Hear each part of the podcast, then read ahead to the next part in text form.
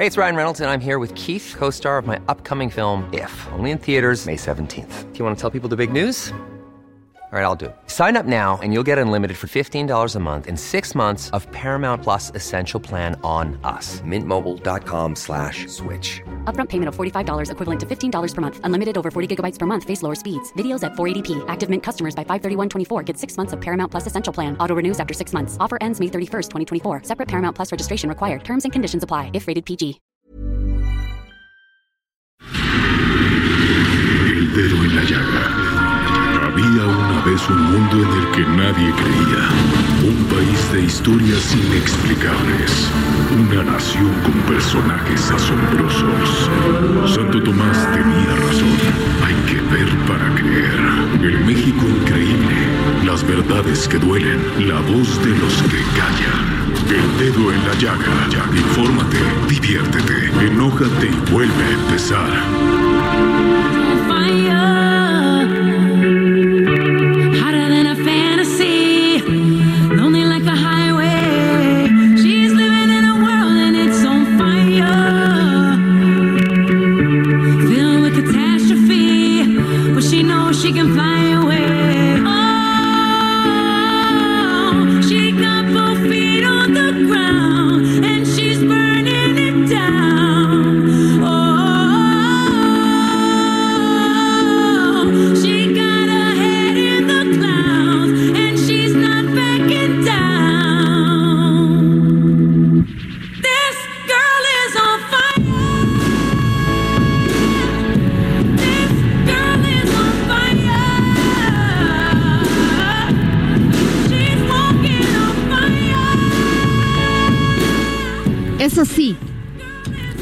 Escuchando Girl on Fire de la maravillosa cantante estadounidense Alicia Keys. Este tema es un motivo homenaje a las mujeres que día a día se levantan y en el horizonte solo vislumbran afrontar la vida con armonía. Ha vendido 45 millones de discos a nivel mundial y ha ganado numerosos premios, incluyendo cin- 15 Grammys, 17 premios y 3 American Music Awards. Pues es así como iniciamos este dedo en la llaga. Yo soy Adriana Delgado y nos escucha usted por el Heraldo Radio y tengo un gran invitado, un hombre que yo admiro muchísimo, no solamente por su trayectoria, por su sensibilidad, por su inteligencia y porque es un hombre de los es uno de los hombres más informados de este país. Además, un gran analista político y un gran amigo. Todo mundo habla muy bien de él. Cada vez que me encuentro con unos amigos, ¡ay, Carlos Salomón! Pregúntale a Carlos Salomón. Y es así como Carlos Salomón aceptó una invitación del dedo en la llaga. Muchas gracias, Carlos. Gracias Adriana, y me pusiste el dedo en la llaga y con esta canción que estamos escuchando más todavía. Yo creo que la sensibilidad, decía Carlos Marx, decía que el revolucionario que deja de sentir cómo crece la hierba pierde la sensibilidad. La sensibilidad es parte de uno y lo tiene que tener a flor de piel para que en un momento dado pueda entender no los problemas de uno, los problemas de los otros, de los terceros, que siempre son, son más importantes que los de uno. Claro que sí, Carlos. Y además, esta semana estamos poniendo como inicio del programa estas canciones que hablan de la valentía de las mujeres, de esta lucha constante por sus derechos, por su libertad, pero ahora con un grito más fuerte, con un silencio que se pretende que haga que se escuche con muchos ecos y es este tema de la violencia contra las mujeres, Carlos, los feminicidios, en qué momento se nos agravó el, el- país así, ¿Con qué- en qué momento se vino esta ola de odio hacia las mujeres. Mira, yo coincido totalmente contigo en este tema, es un tema sensible, pero déjame decirte que de cara al lunes, los machistas dicen, les vamos a dar el lunes. O sea, ya están metirnos en la mano de la huelga del lunes de las mujeres, les vamos a dar el lunes. No, no le estás dando su derecho a las mujeres a expresarse el domingo en una manifestación, a expresarse el lunes, porque pues un hecho eh, es un derecho de equidad. ¿no? Claro. Pero si tú ves, ya empiezan a decir, les, da, les vamos a Claro, lunes. sí, la descalificación, o sea, de yo soy el que decido sobre ese día. Y es un tema, como decía, que va a crecer el domingo, seguramente va una marcha de todas las clases sociales, este, ricos, pobres, decía un poema de Antonio Machado, vamos subiendo la cuesta que mi calle se vistió de fiesta. Y dice, hoy el pobre y el gitano bailan y se dan la mano. El domingo va a haber una gran concentración y el lunes habrá manifestaciones de todo tipo. ¿Qué es lo importante? Es después del domingo y después del lunes que sigue. Porque si después de la manifestación y después de la huelga las mujeres siguen objeto de violaciones, de atropellamientos, pues simplemente será un lavado de conciencia. Ahora, hoy estamos en todos los radios, hablas del coronavirus, coronavirus que hay, hay como 3.000 muertos. Aquí se mueren en México 10 mujeres diarias por feminicidios, los, las atropellan. Entonces es un tema, eh, incluso en estadística, muy duro, ¿me entiendes? Yo creo que Claro. eh, las mujeres solamente exigen equidad. Así es, y igualdad de oportunidades, Carlos, porque también esto se refleja en la desigualdad salarial y en muchas oportunidades que las mujeres no han tenido acceso. Y que este es un momento, este es un momento que, que es una desgracia que tengamos que juntarnos todas para primero pedir que no haya violencia contra nosotras, que eso ya ni debería de existir. Pero existe, Carlos. Ahí están los casos todos los días de mujeres que fueron este, violentadas, de mujeres que, que, les, que les acotaron su derecho a la libertad. O sea, 20 mil casos todos los días, no baja la cifra. Y no es un problema de ideología, es un problema de, de humanidad. Porque este lo, es una historia prácticamente que tiene más de 20 siglos. Claro. Y creo que lo que estamos viendo en México en estos días es algo muy delicado. Porque por primera vez el hombre que habita en Palacio no es el que ah, hizo las tres campañas presidenciales. Ya hay un tema que lo pone ya en un- una zona de riesgo. ¿Por qué? En el sentido de que el tema de las feministas lo ha sacado de su cancha. Y el domingo y el lunes él se va a enfrentar a una situación de un sector de la población, que es el 50% de la población, algunos hablan de 52. Y entonces es un tema muy sensible, porque la comunicación con las mujeres tiene que ser una comunicación muy sensible, de igual a igual. Y en los últimos días hemos visto cómo la comunicación, sus reacciones este, no han sido las adecuadas y en lugar de convertirse en el gran, eh, agarrar la bandera, la ha perdido. Fíjate que lo que dices es muy cierto porque todas las mujeres en este país, todas que tenemos una hija o hijas, este, hemos tenido un caso de abuso, de acoso. O sea, tu prima, tu hermana, tu siempre, o sea, se refleja un caso de misoginia, de discriminación, de acoso, de abuso. El, te, te insisto. en Donde te subas, si te, si te subes al metro, si te, en, en el lugar donde trabajas, o sea, siempre te platican de eso. Eh, Te digo desde, el- desde que dicen les vamos a dar el lunes. Eso es discriminatorio, eso es este, totalmente impropio. Pues eso, eh, eso habla de no habla de equidad, habla de a veces he dicho yo que el machismo está en muchos lados. Claro. y se expresa de diferentes maneras. Entonces aquí lo importante es que la lucha tiene que ser con una, con, eh, en este sentido, pero construyendo políticas públicas que te permitan Claro. construir una atmósfera de equidad, una, una Totalmente de de justicia. porque no basta la marcha, no basta el discurso, no basta los pañuelos verdes, rojos y amarillos, no basta, como dijera, este, el, el apagar la tele, se requiere este, políticas que Claro.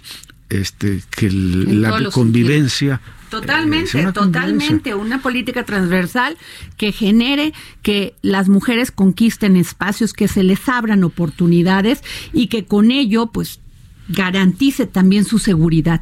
Y en algún momento perdimos este eso, porque no, no estaba tan grave. Era una situación que siempre ha existido, ¿no? Pero ahora está, se ha agravado, o sea, se ha agravado porque hay abusos de niñas, de niños. Pero déjame decirte una cosa, Carlos, que yo sí creo que se está logrando algo. Primero, quitar esa, esa, ese lenguaje que tanto daña, que es ese lenguaje machista que viene con, o sea, aderezado con chistes, con este, tema de discriminación.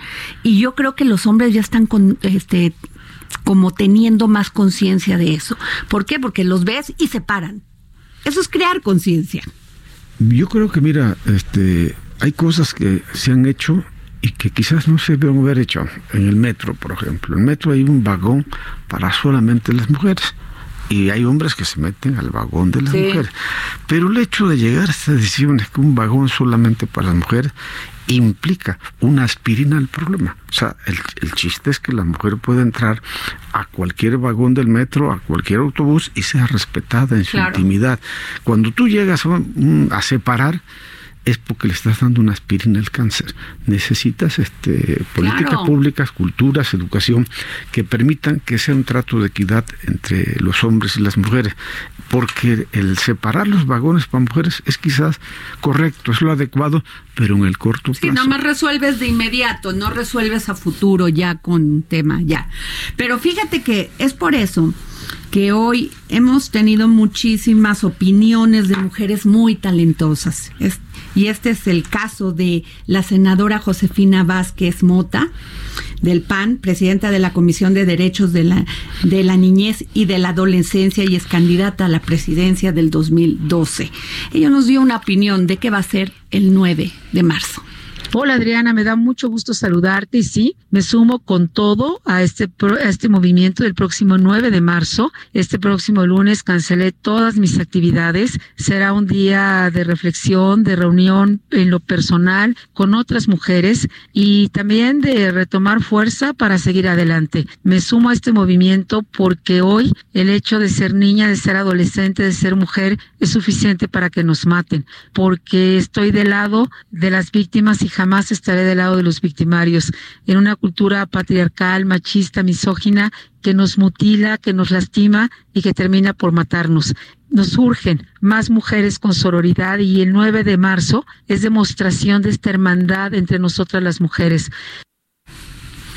Pues ahí está la voz de Josefina Vázquez Mota, que además ha sido una entusiasta y además apasionada luchadora de los derechos de la, la conozco y la respeto y eh, lo que te comentó hoy a mí me lo dijo en privado en la mañana va a San Luis Potosí el domingo una gira con mujeres va a San ah, creo que se llama digo San Luis no el pueblo de, San Luis es una mujer muy luchadora es una mujer muy concurrente y mira esto que envía la Secretaría de Gobernación eh, Palacio de Cobián será la sede donde se reunirán las secretarias del gabinete presidencial, titulares de dependencias e instancias de gobierno, encabezadas por la encargada de la política interior del país, Olga Sánchez Cordero, quien en toda su trayectoria se ha caracterizado por la lucha en defensa de las mujeres.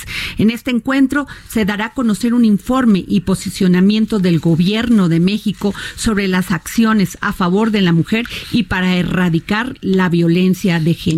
Esto será mañana, jueves 5 de marzo, en Bucareli a las una, a las 13 horas, una de la tarde. Fíjate que curiosamente es un gobierno donde hay muchas mujeres trabajando, tanto en la ciudad como el gobierno federal.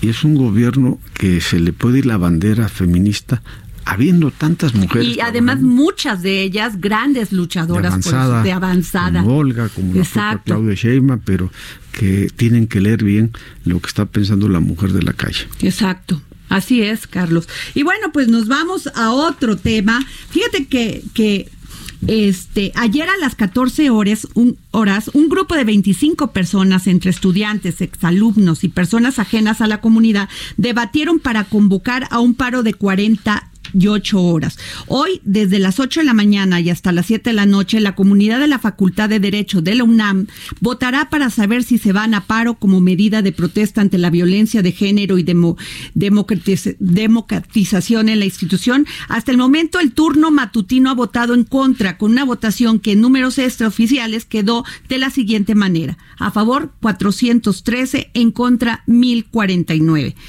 En distintos puntos de la escuela se colocaron urnas con confrontaciones verbales y algunos gritos se realizaron las votaciones. Con credencial en mano votan los integrantes de la facultad y es por eso que tenemos al doctor Raúl Contreras Bustamante, director de la Facultad de Derecho de la UNAM en la línea. Muy buenas tardes, doctor. Raúl Contreras. Muy buenas tardes, mucho gusto saludarte y a la orden. Pues aquí está conmigo el gran analista político Carlos Salomón también eh, en esta entrevista. Le mando un abrazo muy cariñoso a Saludos, doctor. Doctor, pues ¿cómo va esta votación? Porque vemos que 1049 están en contra de irse al paro.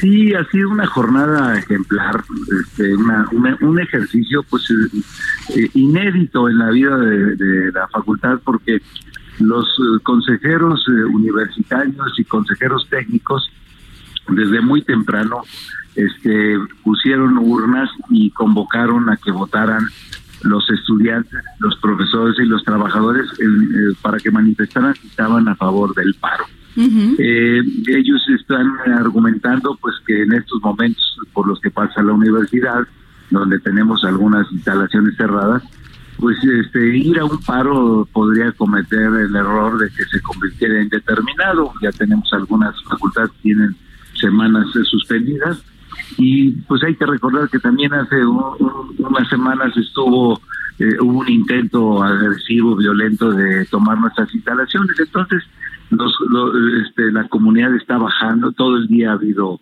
este, largas colas y es una participación que bueno, pues, este, ahí, ahí se está desarrollando y que entiendo que los muchachos la van a terminar a las 7.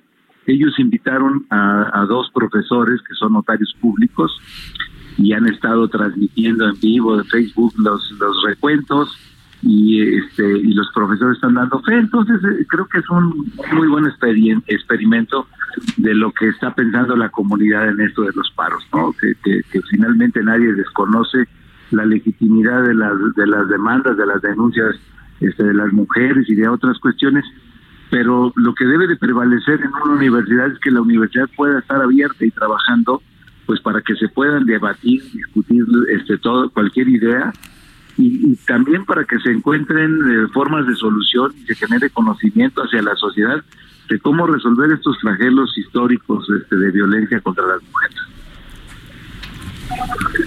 Bueno, hace cinco días, eh, doctor Raúl Contreras, el rector de la universidad, doctor de Graue, dijo que se iba a instalar una coordinación de igualdad de género en la UNAM un, o sea, un órgano dependiente directamente de la rectoría y con interés, pues para resolver todo este tema. ¿Qué nos dice usted de en cuanto a, a la Facultad de Derecho? Eh, yo creo que eh, la, la, respuesta del señor rector a los pliegos petitorios eh, fue fue este, muy atenta, estuvo muy sensible y, ese es el tema que se está insistiendo, ¿no? Ya hay respuestas, ya hay voluntad política de parte del rector y de las autoridades para atender este problema y pues lo que no entendemos es por qué sigue habiendo paro, si ya realmente las demandas están siendo atendidas y, se está trabajando de manera muy intensa en cambiar una cultura, porque la universidad es el crisol de la sociedad. Y los datos que tenemos nosotros es que el 80% de las agresiones hacia las mujeres se sufren en los entornos familiares. Entonces, no es en la universidad el lugar en donde las mujeres este, son violentadas. Claro, hay muchos casos que sí sucede, pero finalmente lo que nos, lo que nos dice el problema es que la universidad tiene que trabajar para encontrar soluciones para que se resuelva el problema desde la raíz. O sea, traemos un problema social muy grave y hay que resolverlo. Y, eso no se puede resolver y no podemos trabajar los académicos, los investigadores, pues con las, con las facultades y las escuelas cerradas.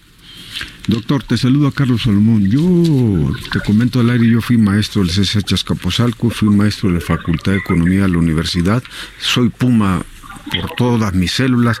Y sí me preocupa, por ejemplo, que gente como yo y muchos y miles de mexicanos que han hecho su vida sobre la base de la universidad, veamos que la universidad puede ser un momento dado una zona de riesgo debido a intereses que no son universitarios, que ponen la estabilidad académica, ponen en la propia universidad, a todas las escuelas, tanto derecho.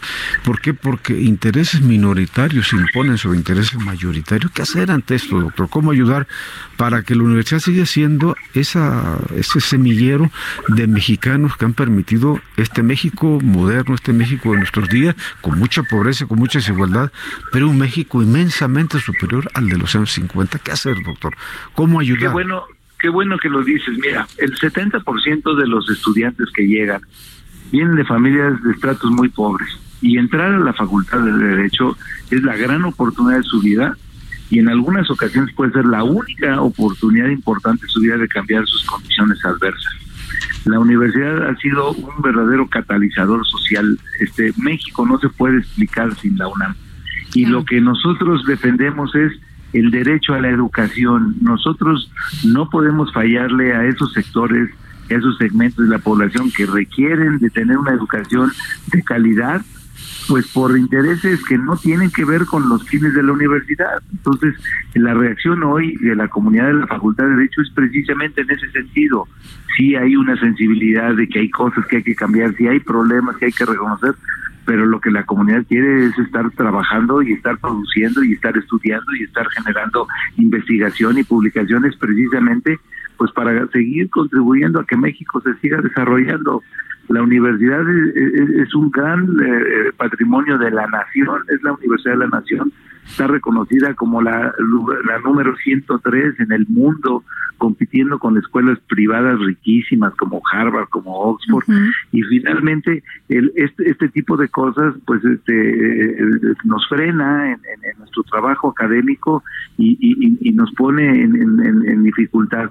Yo por eso celebro que la Facultad de Derecho hoy esté dando una demostración de civilidad en donde la, la propia comunidad decida este, si quiere o no quiere pararse, y no que sea a través de eh, tomas violentas y de, y de invasiones nocturnas de encapuchados en donde finalmente se meten y, se encierran y, le impiden a la, gente poder acceder a su derecho a la educación. Pues muchas gracias, doctor Raúl Contreras Bustamante, director de la Facultad de Derecho de la UNAM, por habernos tomado la llamada para el dedo en la llaga. Gracias, Adriana. Gracias, Carlos. gracias, Pues qué bueno, ¿no, Carlos? Qué bueno que finalmente están más a favor de no parar. No podemos ser interés, eh, rehenes de intereses minoritarios que, atropellan a la mayoría. Y además con gran prestigio la Universidad de Derecho. Yo soy egresado Puma, te decía, le decía el doctor, yo fui maestro del CCH Escapuzalco, fui maestro de la Facultad de Economía, tengo plaza de maestro tiempo completo, no le ejerzo por razones de otra índole, pero sin, como decía el doctor Contreras, sin la UNAM no se explica en México. La UNAM ha permitido que gente que entre le cambie la vida y ojalá le siga cambiando la vida para bien a muchas gentes.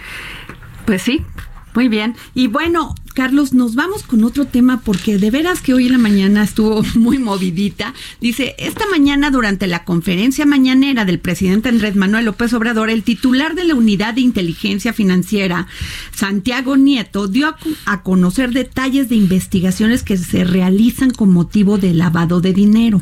Detalló quién y de qué empresas provenía el cheque de dos mil millones de pesos que fue entregado a la Fiscalía General de la República en febrero pasado. Informó que se trata de un fraude de cinco mil millones de pesos con una serie de transacciones para que el instituto pagara por rescisión de contrato. En el Infonavit. Es que no para. O sea, de veras, qué tema. Mira, una de las cosas. Cuatro mil quinientos millones de pesos nada más congelados una de las cosas más importantes de este gobierno, quizás el rasgo más característico es el combate a la corrupción. Por primera vez tenemos un presidente que es realmente una gente muy honesta. Puedes o no estar de acuerdo con él con sus ideas, pero que es un hombre honrado sin que... Y este rescate de Infonavit son cerca de 5 mil millones de pesos que están rescatando y que el que se los llevó le están dando la oportunidad de que regrese lo que se había robado. Pero yo creo que es, ese tipo de hechos no deben de ocurrir ¿Por qué? Porque eso es, atropellar ese dinero era del Fondo de los Trabajadores. El Infonavit tiene fondos federales, fondos de los empresarios y fondos de los trabajadores. De ese es el movimiento. Y eso quitarle al Infonavit 5 mil millones de pesos es un atraco, un robo. O sea, yo no creo unas purezas, ¿no? Pero tampoco unos atropellos. Y aquí... Eso sin contar todas las casas que están allá arrumbadas, desiertas, o sea, en lugares donde no hay ni siquiera lo mínimo para que tengan una calidad de vida quien las adquirió. El Infonavit tiene actualmente como dos millones de viviendas abandonadas. ¿Por qué? Porque las hacían en zonas, este, en lotes baldíos a dos horas de, su trabajo. la gente, ¿Por qué no se daba cuenta nadie de eso? Porque el negocio era urbanizar esos terrenos ahí, le ponías casas, le ponías calles y tenías que hacer un transporte colectivo tres, cuatro horas para poder llegar a tu centro de trabajo en la ciudad. Entonces lo hicieron para hacer casas, pero casas muy... y se les fueron asignando los trabajadores. Los trabajadores usaban la casa un mes, dos meses, pero al final era más caro el transporte que el salario mínimo. Entonces fueron abandonando las casas primero porque este dos, tres horas de transporte y además muy distante, de mala calidad y el negocio lo hicieron los constructores con antiguas autoridades del Infonavit. Eso se acabó y esa es la política del presidente de rescatar Infonavit. Es muy difícil pues porque tienes una serie, te repito, más de dos millones de casas abandonadas en las goteras de las ciudades. ¿Por qué las abandona la gente? Porque no son Pero además sigue eh, pagando el crédito. Fíjate nada más. Y además este es una, es un abuso de autoridad.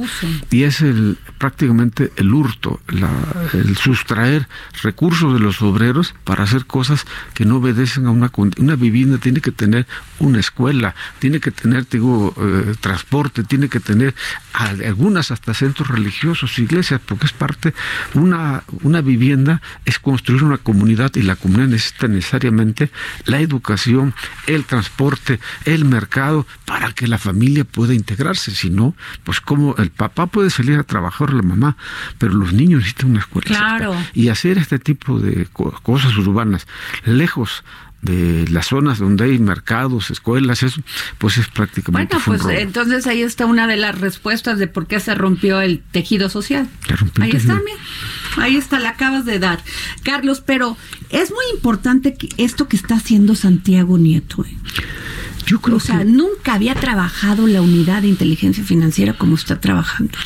Yo creo que es muy importante porque también llega a ser preventivo, porque porque cuando actúan cosas concretas eh, se denuncian, pero la gente que en un momento dado puede incurrir o incurrir un delito, también hay una parte de preventivo. Yo creo que darlo a conocer es muy positivo porque vas creando la cultura que esto no se puede. Y hasta aquí.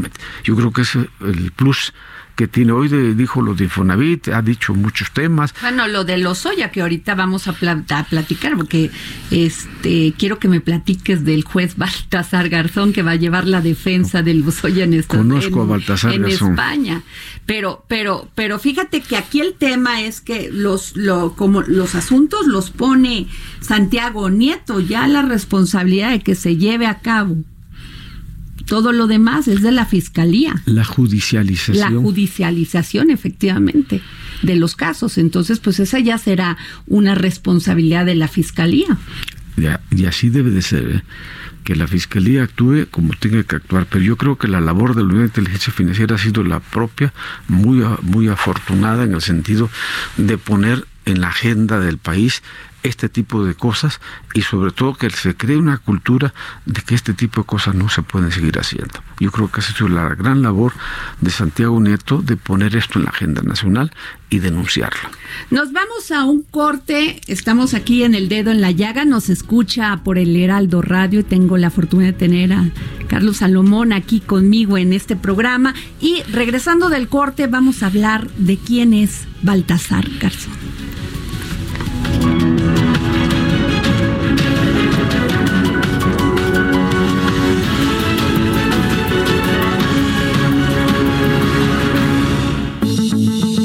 Adriana Delgado en su cuenta de Twitter arroba Adri Delgado Ruiz. Además, te invitamos a enviar tus opiniones y comentarios en texto o por mensaje de audio a través del WhatsApp al 55 25 44 33 34. Y si quieres escuchar El Dedo en la Llaga del Heraldo Radio en cualquier momento y donde quiera que te encuentres, descarga el podcast disponible en Spotify y iTunes.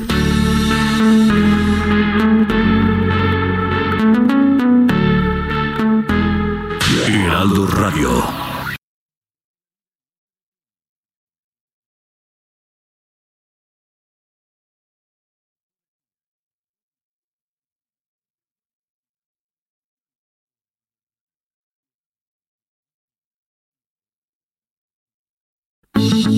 Sigue a Adriana Delgado en su cuenta de Twitter, arroba Adri Delgado Ruiz.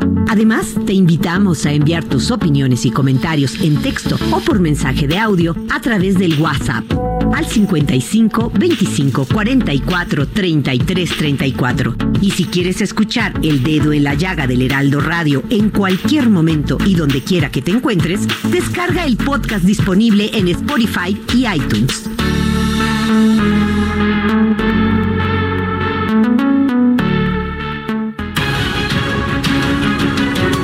Regresamos aquí al dedo en la llaga. Yo soy Adriana Delgado. Nos escucha usted por Heraldo Radio y tengo aquí conmigo a Carlos Salomón. Y quiero hacerte una gran pregunta, Carlos. ¿Qué va a pasar? ¿Quién es Baltasar Garzón? El, el abogado que va a defender a Emilio Lozoya. Mira, no hay en preguntas. en no- Madrid.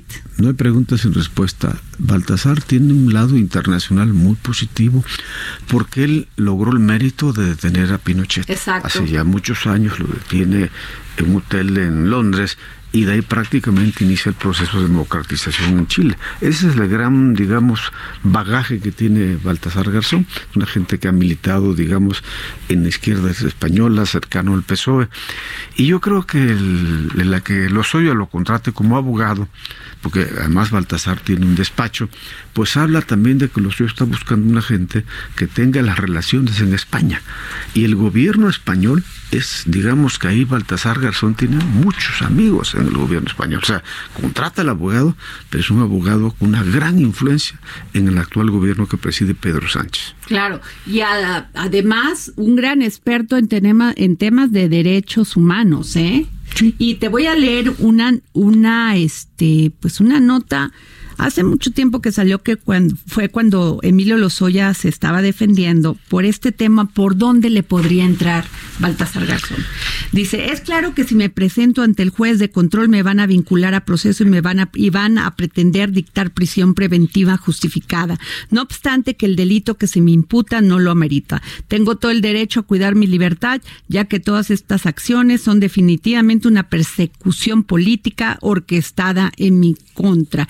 Lozoya en aquella carta hace casi un año. Pero mira, Lozoya está en una situación judicial por algo que hay que recordar, ¿no?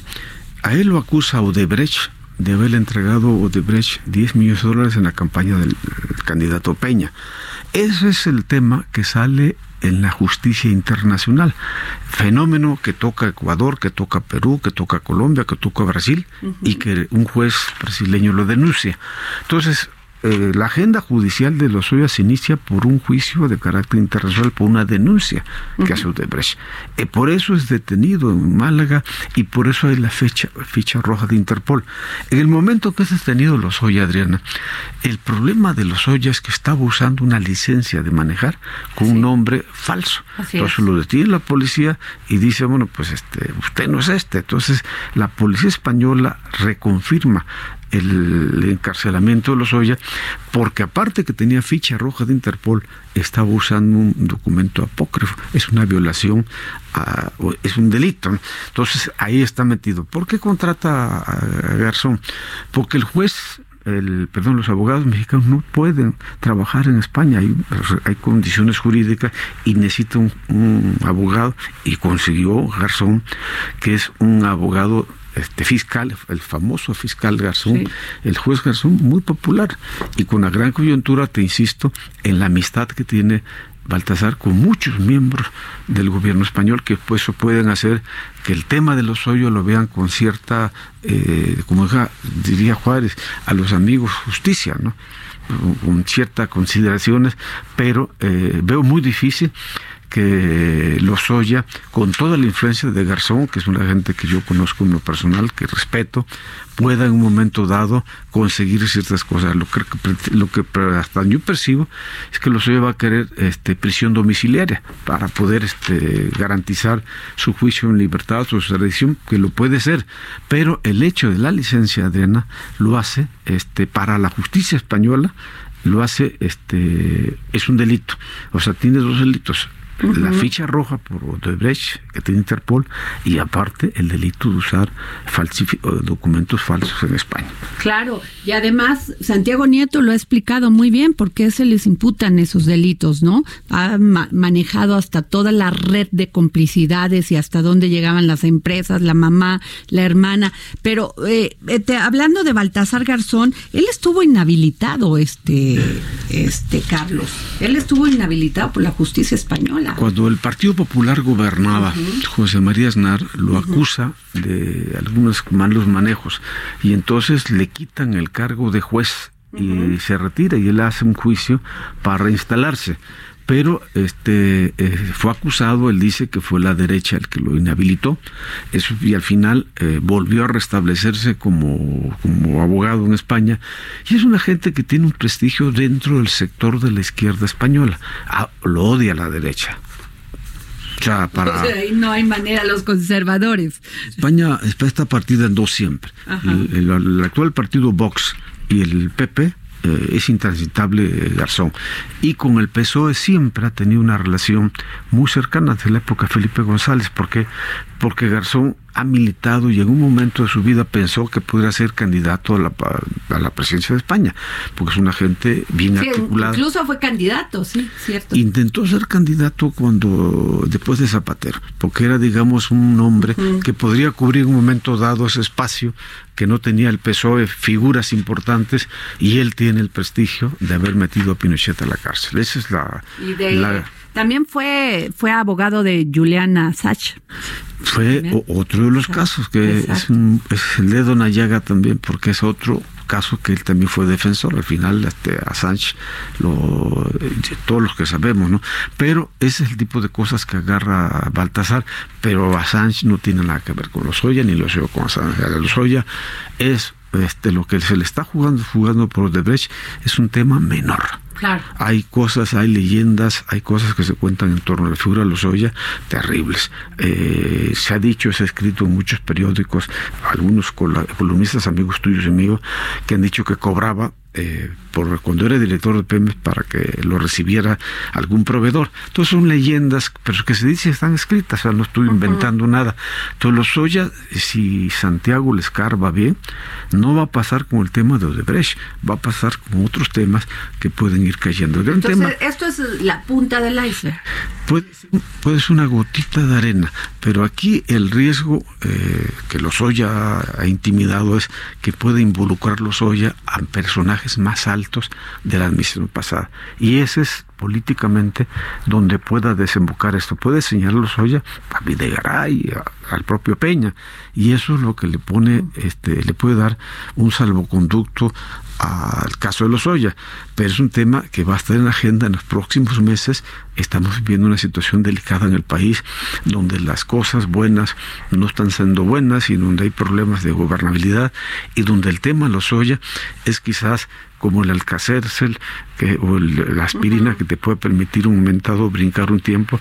Yo no veo los Oya eh, fuera de la agenda en los próximos dos, tres años. Uy, o sea, vamos a tener los Oya para rato. Sí, porque van a ir saliendo el, los de Odebrecht, que eso ya prácticamente este, el, problema de Odebrecht, ¿dónde quedarnos 10 millones de dólares? ¿Quién, se, quién nos recibió?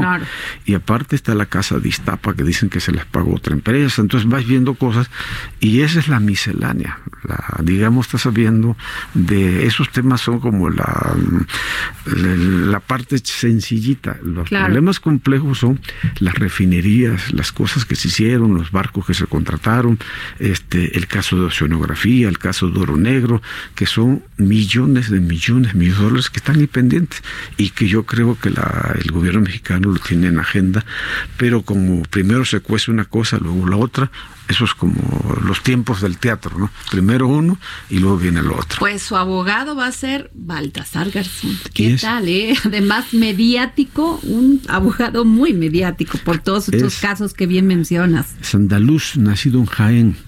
Es una gente además muy simpática, muy agradable, le encanta cantar, canta y le gustan las canciones mexicanas. Es muy frecuente cuando viene a México, lo encuentras en la terraza del Forciso, a él y este tomando su cerveza. Es muy simpático, le, amante de la música mexicana eh, y se sabe, sabe todas las canciones mexicanas. Oye, pero también ha sido asesor de gobiernos aquí en México, del gobierno de Nuevo León. Él ha sido él tiene una fundación. Sí, sobre el tema de derechos humanos, del tema de corrupción y todo esto. Tiene una fundación que le ha dado asesoría a Argentina, a los Kirchner, a Colombia, a Venezuela y en México hay varios estados a los cuales he asesorado. Te puedo decir que Veracruz, te puedo decir que Morelos en época de Graco Ramírez, te puedo decir con los Moreiras en Coahuila. Él era una especie de asesor. O sea, conoce México y conoce las leyes mexicanas. Y le encanta México y la comida mexicana y la canción mexicana y pasa un mes aquí, un mes en España. Es muy frecuente. Cuando tú vas al hotel ahí en la terraza lo ves, un hombre pelocano muy agradable, muy inteligente, serio para cuando es serio y alegre cuando tiene que ser ah, alegre. Pues bueno, el Comité de Derechos Humanos de Naciones Unidas ha admitido una demanda del magistrado Baltasar Garzón contra España por su inhabilitación a seguir investigaciones relacionadas con él, con crímenes del franquismo y otra por corrupción política del Partido Popular en el gobierno. Lo que decía, lo odia el PP. Ahí está. Pero la, la vida es de blancos y negros. Claro, ¿no? Y bueno, Carlos, nos vamos con José Carreño porque nos va a decir qué pasó ayer en este maravilloso martes en Estados Unidos. Maestro Carreño, muy buenas tardes. Adriana, muy buenas tardes, qué gusto. ¿Cómo no? Aquí está conmigo Carlos Salomón. Saludos. Don Carlos, un abrazo. Saludos. Maestro, pues cuéntenos qué pasó ayer. Que Biden está, pero muy bien. Ahí va. ¿Cómo dicen que caballo que alcanza gana? Que alcanza gana. Bueno, de acuerdo, bueno, aquí hay una cuestión más de fondo todavía. ¿Te acuerdas que el, miércoles, digo, perdón, el lunes platicábamos que se estaba armando una coalición de la centro moderado demócrata para tratar de competir con la, para tratar de detener a, a, a, Sanders. Ajá. Bueno, eso eh, se hizo se hizo realidad ayer ayer, en la en, en, en, en el supermartes. Vayan de, estar literalmente en, el, en un agujero negro el viernes para ayer había ganado, ganó, perdón, no había ganado, ayer en la noche ganó ocho estados, consiguió la el, respaldo eh, expreso de la senadora Amy Klobuchar, del ex alcalde Pete Buttigieg, del multimillonario eh, Bloomberg, del ex candidato a Peter Rourke. En pocas palabras, es la gran esperanza blanca, si lo quieres llamar de esa manera, en términos de, del centro modera, del centro de los moderados demócratas que temen la candidatura de Sanders. Les preocupa la candidatura de Sanders, un hombre que por ah, que por su ideología es muy fácil calificar como comunista, valga la expresión, aunque no lo es, está lejos, sería más cerca del, del socialismo demócrata de, de, Europa Occidental, alemán o, inglés incluso, sería, pero uh, está ahí, uh, Sanders se había convertido en, el ave negra de los uh, del, del, centro demócrata. Ahora ahora son los de la, izquierda la que está eh, presionada el único, la única otra aspirante que queda en la en lisa es la, la senadora Elizabeth Warren, que es una populista de izquierda a la que ahora se está presionando para que apoye a, Sánchez. El problema, sin embargo, es que estamos lo que estamos viendo es otra vez lo que hablábamos ya en su momento. La mayor parte de la votante, de los votantes de Estados Unidos son son centrocentristas o moderados. La mayor parte del bloque demócrata son centristas o moderados. La izquierda es eh, pues realmente solamente un ala del partido y Sanders con toda su popularidad, con todo el entusiasmo de su gente, pues sigue siendo simplemente de un sector relativamente menor del partido. Y es lo que pasó ayer. Sanders logró cautivar, logró una cantidad importante ah, de, delegados, entre otros, y ganó la mayoría de los delegados en California, que es el estado más grande de la Unión Americana, pero perdió Texas, perdió Virginia, perdió todo el sur de los Estados Unidos, perdió Massachusetts, y ahora, pues, eh, si, ah, si no reacciona o sus votantes no reaccionan, pues probablemente va a perder Minnesota. Así que lo que está pasando es simplemente el aparato demócrata, el aparato tradicionalista demócrata, está ejerciendo o reacertando su autoridad y su, su, fuerza. Si esto eh, va a ser suficiente, esto lo sabremos en, en, semanas. El problema también está en que no sabemos si Biden, que está también en el centro de una tormenta por acusaciones de supuesta corruptela, de supuestos problemas de corruptela de su hijo Hunter en Ucrania, va a poder aguantar una campaña como la que le va a montar el presidente Trump.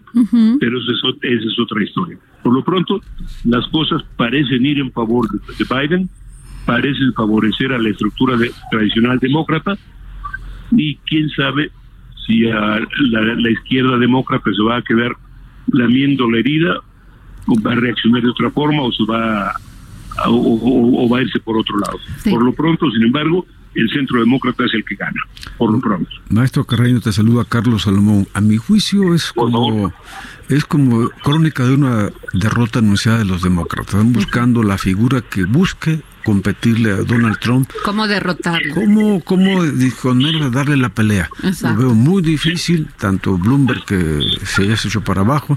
Entonces Biden es un poquito también ya, siento que es buscando quien pueda eh, pelear contra Trump para no perder tanto de lo que pueden perder como figuras como Sanders.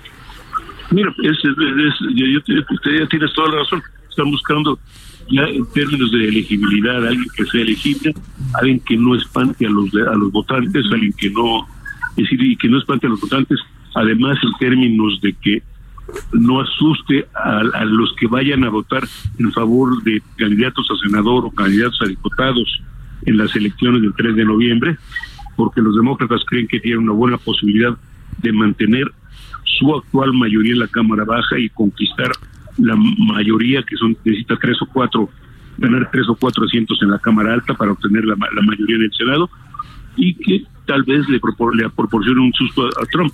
Ahora, eh, está por verse. Sanders, eh, Sanders, como, como Biden en este caso, los dos tienen, uno tiene 77 años, Biden, y Sanders tiene 78. Trump es un jovencito de 72, 73 casi. Entonces, el asunto es quién va a resistir más, quién va a poder aguantar más. Cierto. Y quién va y quién va a poder tolerar más los insultos del otro. ¿A quién vería mejor la comunidad latina? ¿A Biden o a Sanders? Sí. Eh, mira, la, hasta ahorita, por lo menos ayer en Texas y en California, los latinos se fueron básicamente por, por, por Sanders. La mayoría latina se fue por Sanders la mayoría afroamericana se fue por Biden, que es un, para ellos es un valor conocido. Ahora, el voto latino es muy, muy importante y si Biden llegara a ser el candidato, evidentemente haría algo para acercarse a ellos. Eso lo puedes tener aseguro.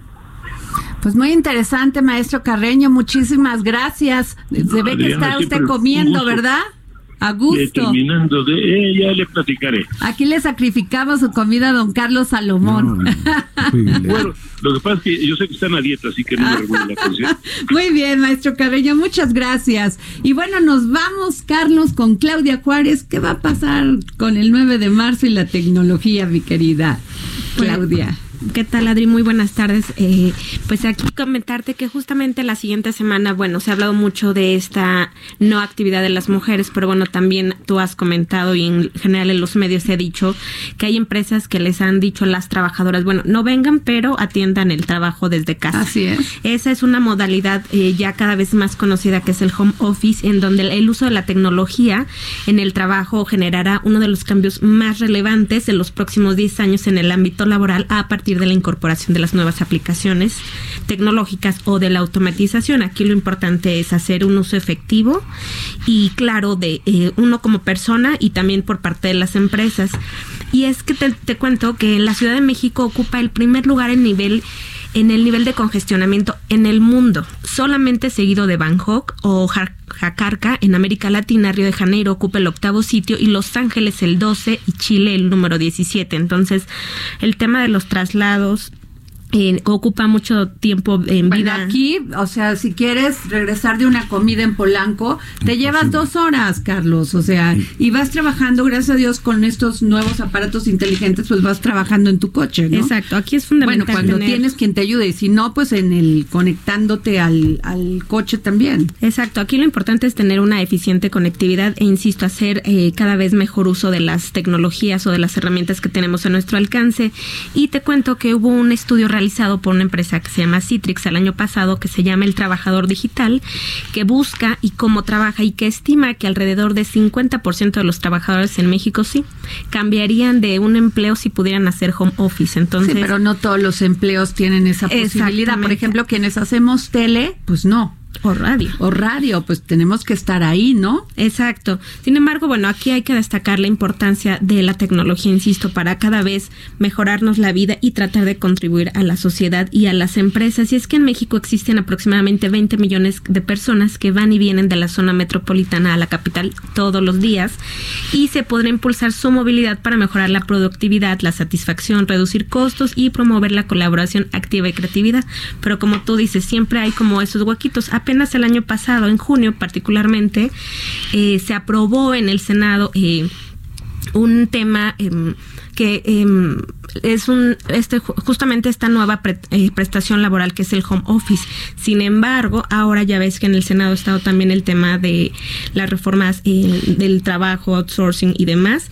Entonces ahora a lo que se está planteando ya no, ya es- el año pasado se discutió y, aprobó el home office. Espérame, de- déjame preguntarle esto a Carlos. Carlos, ¿cómo ves este tema del outsourcing? Mira, este. Hay que regularlo, ¿no? Se tiene que regular por, por muchas sencillas razones. Tú no puedes, la constitución de los Estados Unidos mexicanos marca el derecho del trabajador y este tipo de contrataciones se hacen al margen de la ley.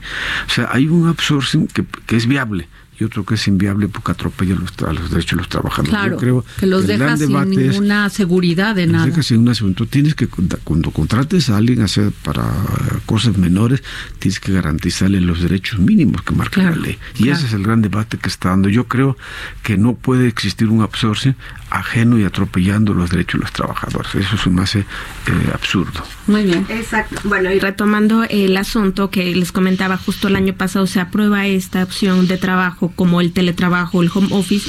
Las empresas claramente no están obligadas, aunque es una modalidad ya reconocida. Sin embargo, ahora, eh, pues lo que también se ha estado discutiendo, de hecho, el, em, el senador eh, Ricardo Monreal lo que promueve es un concepto que a mí me llama particularmente la atención, el nombre que se llama el derecho de las personas a la desconexión digital. O sea, por un lado promovemos hacer el uso de las tecnologías y hacer el, tiempo más eficiente. Y pero bueno, ahora este derecho es estoy en mi casa, me desconecto del celular, computadora Ah, sí, no y contesto no tengo trabajos. nada. Bueno, ahí- ahí Entonces, yo- por un lado se crean se crean tantas ramas de la tecnología y del ámbito laboral que bueno, Lo que sí hay ver. que ejercer es nuestras libertades. Exacto. ¿No? A fondo. Hemos, eh, tú has luchado mucho por ellas. Hay que hacerlo. Durante muchos años Hay en que la política. haciendo. Entonces, pues cada quien que decida si quiere poner su teléfono o no. Bueno, nos vamos. Este fue un dedo en la llaga. Gracias, Gracias, Adriana. Carlos Salomón. Gracias, Claudia. Gracias, maestro Carreño. Pues nos vemos mañana para poner el dedo en la llaga. Gracias.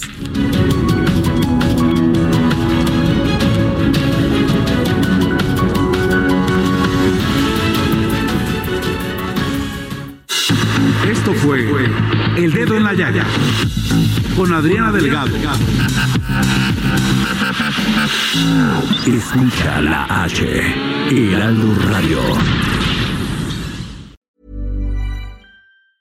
Hi, I'm Daniel, founder of Pretty Litter. Did you know cats tend to hide symptoms of sickness and pain? I learned this the hard way after losing my cat, Gingy. So I created Pretty Litter, a health monitoring litter that helps detect early signs of illness by changing colors, saving you money and potentially your cat's life. Pretty Litter is veterinarian developed, and it's the easiest way to keep tabs on your fur baby's health right at home. Go to prettylitter.com and use code ACAST for 20% off your first order and a free cat toy. Terms and conditions apply. See site for details.